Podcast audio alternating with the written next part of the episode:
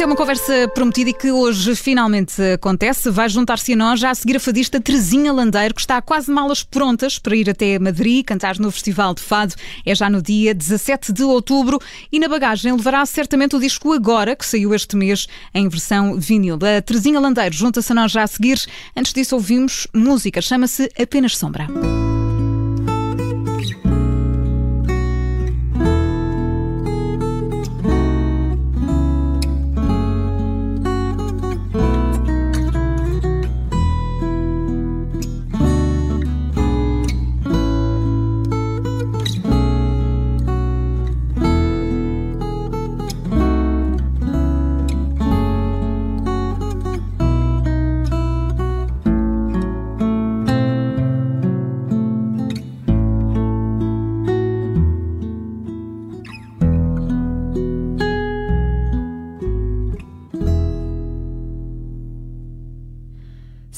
Sorri como quem ama loucamente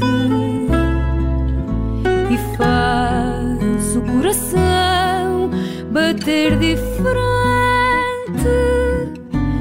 Veste-se a preceito, deixa-me sem jeito por ser apenas sombra em tanta gente nas ruas onde passa sem me ver.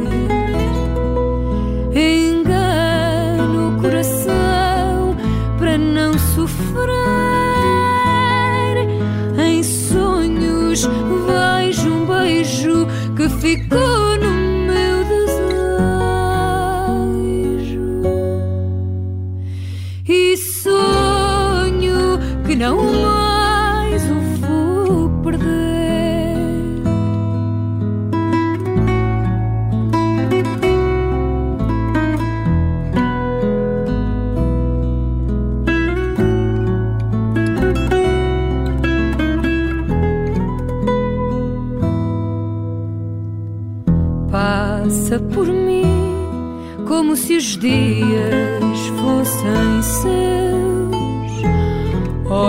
para mim como se fosse o Rei dos Céus. Segue por fim no seu passo confiante. Esqueço-se ti da minha roupa extravagante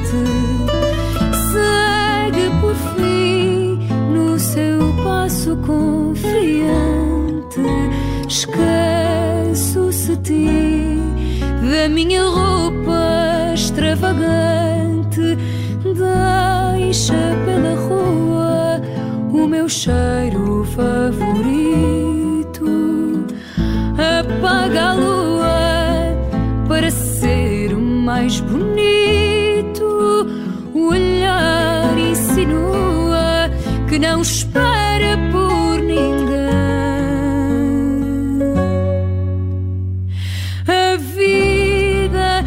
só sua e eu pertenço-lhe também. A dona desta voz incrível é a Terezinha Landeiro, a nossa convidada de hoje.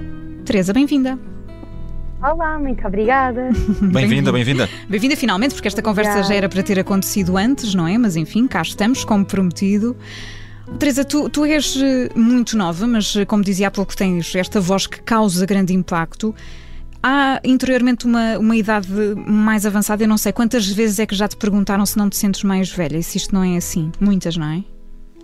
Ah, sim, várias vezes perguntam e é, e é muitas vezes um tema recorrente a questão de nós termos uma alma velha e usa-se muito essa expressão, mas eu não me sinto mais velha, Ah, sinto-me talvez uma pessoa um bocadinho mais atenta e, e- e para, para, exemplo, para alguns assuntos da vida e por isso é que também os canto e escrevo. Tu tens 25 Eh, não- anos. Sim, 25. E tu achas que nós temos tendência a desvalorizar eh, as histórias de amor, as histórias felizes e vividas com esta, com esta idade?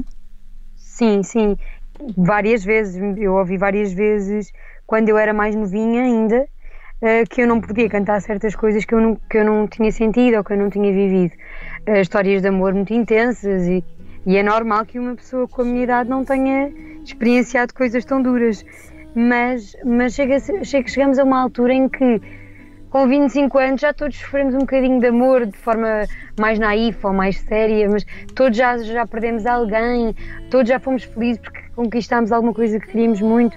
Portanto, acaba por. Nós, na, na conclusão, é todos nós vivemos e temos acontecimentos independentemente da idade que temos. Mas a verdade é que no, no fado uh, isso ainda existe ou, ou não? Uh, o facto de, de não termos uh, idade suficiente para cantar sobre certos temas e precisarmos aqui de mais alguma experiência. Sentiste muito isso? Sim, sim, existe. Existe bastante, até mais por parte das pessoas que fazem parte dos fados. Uhum. Acho que os, os exteriores ao fado às vezes não têm essa noção ou, ou não perdem muito tempo a pensar uh, nessa questão. Uh, a verdade é que já quase todos se emocionaram ao ouvir até crianças, uh, uh, jovens fadistas a cantar uh, é temas que foram interpretados há décadas, não é? Por outras pessoas claro. com muito mais experiência. E, e, e, já nos fomos emocionando também com, com as crianças a cantarem esses temas. Portanto, essa é uma questão que para ti está completamente fora daquilo que é a tua ideia do que é o fado e do que é cantar fado. Sim, a questão, a questão é, eu, eu, sou uma pessoa que tenta contar histórias e, e, falar sobre sentimentos. E eu tento falar sobre aqueles que eu conheço e que eu já experienciei para que possam ser o mais reais possível, o que de fora possível. Portanto, eu, eu tento falar sobre coisas que já senti ou que. E eu não posso querer falar sobre um, um desgosto amoroso. Ou, por exemplo, lembro-me de uma vez ouvir uma miúda cantar uma coisa que era amantes, não quero, não quero eu pensava para mim, mas ela sabe o que é que são amantes? Portanto, tem que haver uma certa, um certo cuidado na escolha, porque tem que ser adequada, mas também tem que deixar que, que nós, enquanto intérpretes, possamos decidir o que é que sentimos e o que é que, sobre o que é que queremos falar. Nós está a dar esse valor também às histórias vividas aos 25 anos, não é? Porque são histórias, continuam a ser histórias também. tu lançaste este, este agora em, em vinil, aliás, tu assinas muitas eh, das composições que tens neste, neste teu disco, precisamente lá está essa questão da valorização da tua história. Tu lançaste isto em, em vinil, porquê? Fizeste questão, este é quase já um objeto de coleção, não é? Mas agora está na moda, na verdade. Portanto, fazias mesmo questão de ter este disco em vinil. É, eu acho que é um sonho para qualquer artista ter um vinil. Uh, sempre estive rodeada de pessoas que colecionavam vinis. Por exemplo, eu nunca fui uma colecionadora de vinis, curiosamente, mas os meus pais tinham vinis e, e o Pedro Castro, o produtor e guitarrista deste, deste disco, uh, é um colecionador de, de, vinis, principalmente de fado, e então eu sempre tive uma relação muito próxima com, com, com vinis. E foi uma proposta da Sony Music que eu achei maravilhosa e fiquei muito contente por poder editá-lo assim. E Terezinha, tu cantas eh, também em casas de fado. Como é que está o ambiente agora? Nós fomos falando com vários eh, fadistas ao longo da, da pandemia, depois também neste retomar de atividade. Como é, que, como é que está o ambiente nesta altura? É ótimo poder voltar. Eu acho que nós estamos sedentos de cantar e sedentos de poder cantar para as pessoas, porque durante um ano e meio estivemos a cantar para uma câmara, para um ecrã, para e de repente poder ver a cara das pessoas, ainda por cima numa casa de fados a experiência é muito mais intensa, porque as pessoas estão mesmo muito perto de nós. Enquanto num palco nós estamos a cantar para muita gente e para nós é intenso porque estão muitas pessoas a ver, eu sinto que para o público, quando está numa casa de fados, acaba por ser mais intenso porque nós estamos muito perto. E a Trazinha Landeiro, artista, imaginou-se ao longo destes últimos meses, muitas vezes, uh, nesse regresso, foste, foste imaginando uh, o que é que seria esse, esse, esse, primeiro momento já com o público a sério, sem, sem as regras apertadas a que todos estávamos habituados. Como é que foi isso? Sem dúvida, eu acho que todos nós passámos a pandemia a imaginar como é que seria regressar e quando é que seria, quando é que seria esse regresso, como é que o iríamos fazer. Voltar a palco é, é, é fantástico, fantástico poder apresentar um, o meu trabalho, o meu novo disco e não há palavras que descrevam tudo que nós sentimos. Chegaste a sonhar com esse momento quando estavas a dormir? Não quero entrar aqui na vida privada, mas invadir os sonhos. Invadir os sonhos de alguém é sempre difícil sonhar, sonhar não sei se sonhei, mas, mas desejei muito, muito, muito, muito, com muita força e é, e é fantástico poder voltar. Outrazinha, e tu dizias isso há pouco, não é? Isto cantar em casas de fado é quase um ato, é um ato de coragem, não é quase, é mesmo um ato de coragem, há aqui uma grande intimidade, uma grande proximidade. É engraçado porque a Laurinda Alves foi, foi tua professora e tu disseste aqui numa, numa entrevista, também na Rádio Observador, curiosamente, já há algum tempo, eh, a Laurinda Sim. dizia que tu tens um brilho, um lado solar e seguro muito grande, portanto tu nem pestanejaste quando te desafiaram a cantar numa casa de, de fados pela primeira vez. Tinhas 12 anos? Exatamente, a primeira vez que me desafiaram eu tinha 12 anos e lá fui eu, louca, porque nunca tinha cantado com músicos, cantava por cima dos discos, mas assim que me perguntaram, eu disse: Quero. E a minha mãe disse: Não quero, não, ela não quer, eu quero, quero, quero. E então assim foi, lá fui eu e, e, não me arrependo, porque se calhar se não tivesse, não tivesse tido aquele ato de loucura hoje em dia não estaria aqui. É engraçado porque tu também não tens uma história familiar ligada ao fado, não é? Por norma existe sempre alguma não. ligação familiar. No caso foi uma amiga da tua mãe que te apresentou ao fado. Sim, sim, sim, foi. Eh, ela tinha, tinha um familiar fadista, que era António Mel Correia, e começou a, a mostrar-me alguns discos de fado, porque eu, eu gostava muito de cantar em português.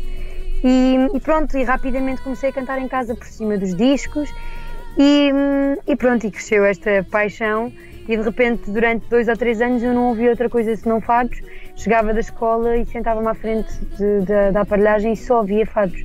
E a minha mãe e o meu pai ficaram muito preocupados na altura, mas, mas pronto, depois perceberam que era uma fase e que, pronto, tornou-se uma coisa mais séria. Tornou-se tornou mais sério. E tem sido difícil definir a tua identidade artística ou nem por isso? Estás cada vez mais confortável com isso? Eu acho que isto é uma coisa que se vai construindo com a idade e com o tempo. Uma coisa é certa, eu, eu acho que sou fadista, isso é inquestionável e, e que irei cantar fado o resto da vida. E é muito, eu acredito muito no fado. Acredito mesmo, sou uma pessoa que se emociona a falar de fado, emociono-me a explicar o que é fado, que é difícil explicar, mas sempre que me perguntam e eu, eu tento explicar, emociono-me porque eu acredito muito nisto. E isso é a única certeza que eu tenho, é que o fado fará parte da minha vida para sempre. O que vem depois e o que vem pelo meio, eu já não sei muito bem nem posso garantir, mas que irei cantar fado a vida toda, isso é garantido. Portanto, também defendes aquela ideia que se nasce fadista, não é? Não se escolhe. Eu, eu, eu tinha sempre dúvidas em relação a isso, mas de hum. repente começo a acreditar cada vez mais nessa frase porque, porque motivo é que eu canto fado, não é? Porque porque se calhar teve mesmo que ser, não é? Porque ninguém na minha, na minha casa cantava e de repente eu ouço um disco de fado e fiquei totalmente apaixonada, portanto se calhar tinha mesmo que ser assim, não sei. Certo. E, e Teresa, onde é que explicas essa questão do que é o fado, por exemplo? Tu agora vais para, para Madrid, nós começámos precisamente esta nossa conversa a falar desse concerto no dia 17 de outubro no Festival de Fado. Eu acredito que pela proximidade geográfica, enfim, se calhar não há muita gente em Espanha que te pergunte o que é fado, mas em que circunstâncias é que tens que explicar e qual é a reação das pessoas quando, quando vão ouvindo uma língua que não entendem, mas que a intensidade essa é perceptível em qualquer parte do mundo? Assim, sempre que me perguntam uh, o que é fado, eu tento. Uh, aquilo que eu digo sempre é: isto é falar com o coração. Independentemente do que é que estamos a falar, estamos sempre a falar com o coração. Seja uma coisa triste, seja uma coisa alegre, falamos sempre com o coração. E esse é, e esse é o objetivo. O, o, os fados, mais do que a melodia ou a voz, o, o, mais importante é a história e a mensagem que nós estamos a passar. E, uma, e a coisa mais bonita que, que, nós podemos ouvir é quando alguém que não fala a nossa língua chega ao pé de nós e diz: Eu não percebi nada do que disse, mas eu acho que senti. Eu quase consigo contar a história sem ter ouvido. Eu já ouvi isto várias vezes e é realmente emocionante saber que conseguimos chegar às outras pessoas sem que elas entendam uma palavra do que nós estamos a dizer. Então quer dizer que nós estamos a conseguir pôr a nossa emoção naquilo que estamos a fazer e isso é, isso é, esse é o objetivo máximo dos fados. E qual foi assim a coisa mais estranha que já te disseram sobre o fado, se é que te uh, disseram? Uh, Perguntávamos-te uh, como é que como é que eram essas essas dúvidas também de algumas pessoas sobre o fado, mas já houve assim alguém que tivesse uma definição de fado que para ti soasse assim algo completamente estranho e fora da realidade ou nem por isso? Não, por acaso acho que não.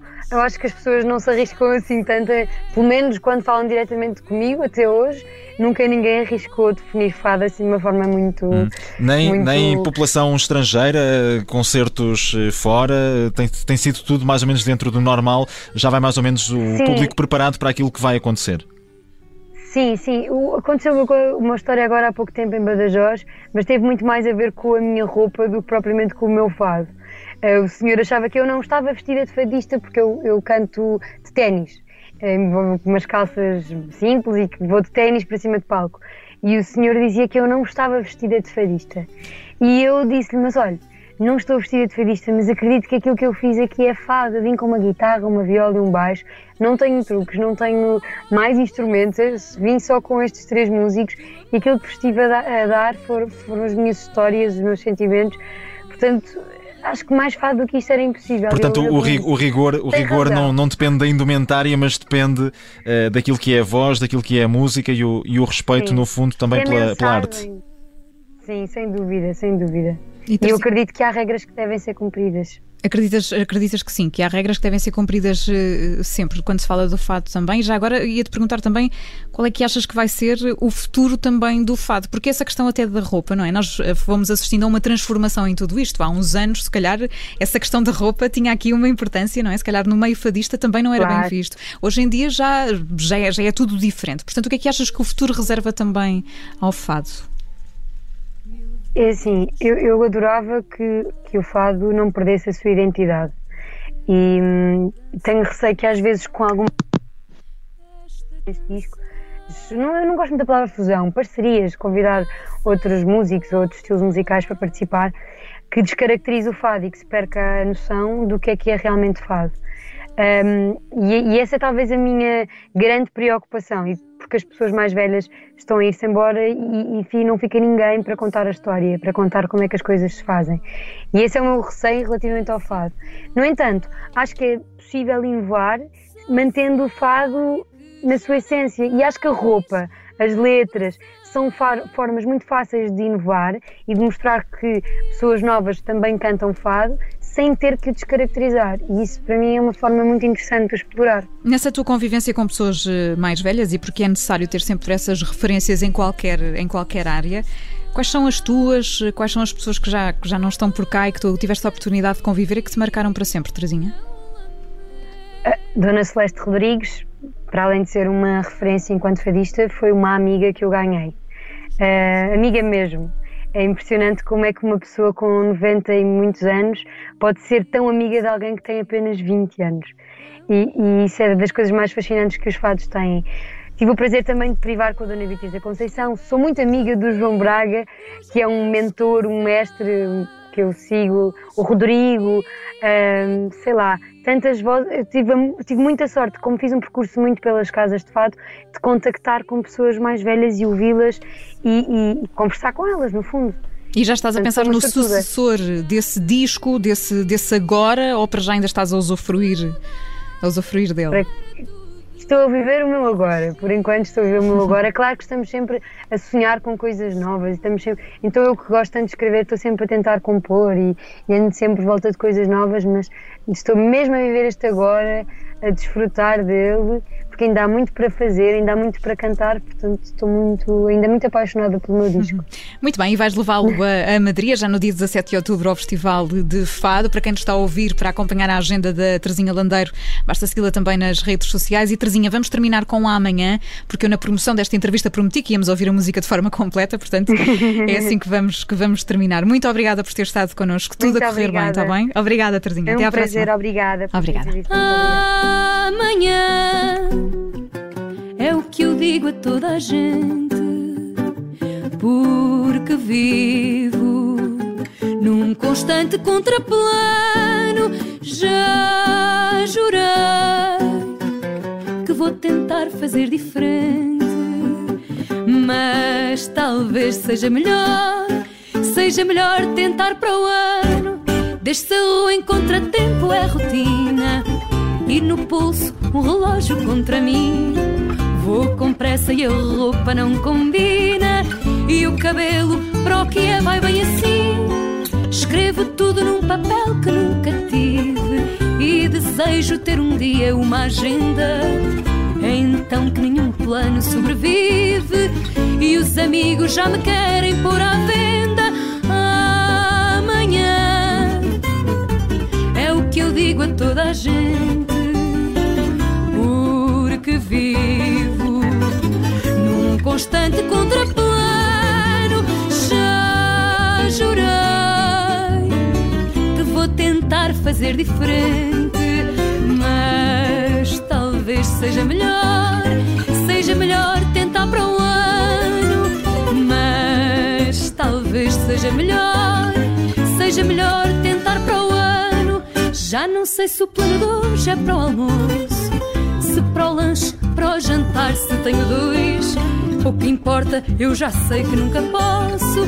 E o de hoje fica sempre para depois.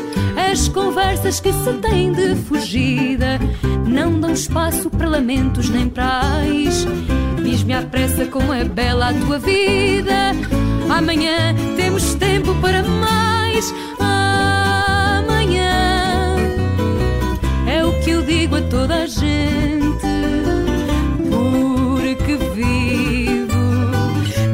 Constante contraplano. Já jurei que vou tentar fazer diferente, mas talvez seja melhor, seja melhor tentar para o ano. Mas talvez seja melhor, seja melhor tentar para o ano. Mas talvez seja melhor, seja melhor tentar para o ano.